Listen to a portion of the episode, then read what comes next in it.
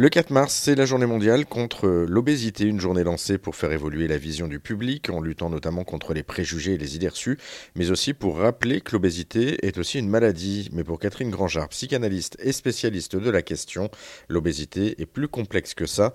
Est-ce oui ou non une maladie? Élément de réponse. C'est toute la question. C'est à la fois une maladie et pas une maladie. Alors vous allez me dire, je suis bien avancée.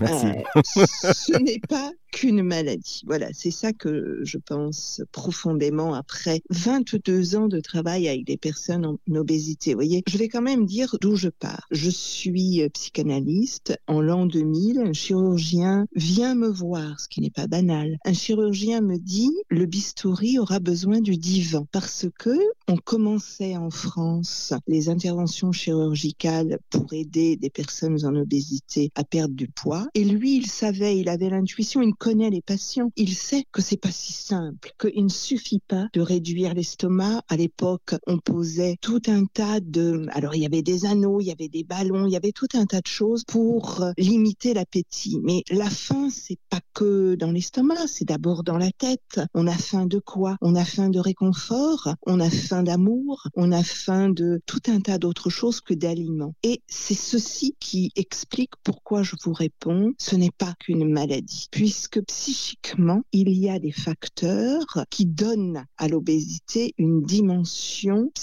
psychosomatique.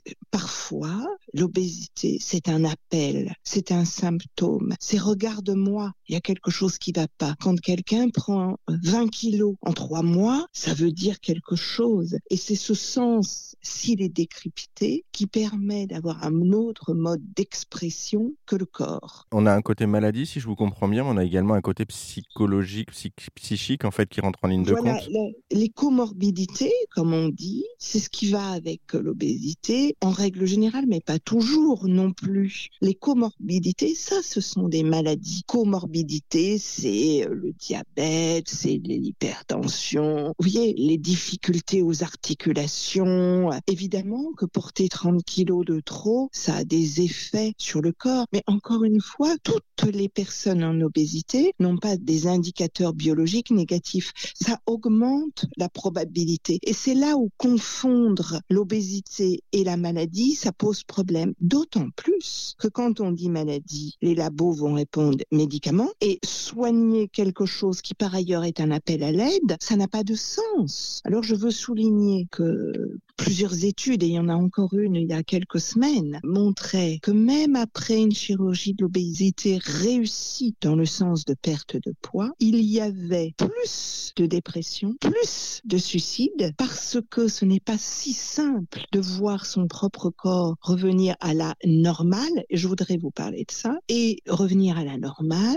sans pour autant que le mal de vivre ne soit considéré. Et, voilà, vous voyez, je pense que nous avons là à réfléchir dans cette journée de l'obésité, journée mondiale, journée internationale, à porter remède à quelque chose n'est pas supprimer les raisons pour lesquelles il y a eu parfois des prises de poids considérables. Euh, pour en savoir plus sur l'obésité et tout ce qui en découle, Catherine Grangeard a écrit plusieurs livres hein, sur le sujet. On vous a d'ailleurs euh, mis euh, tous les liens sur notre site internet erzen.fr.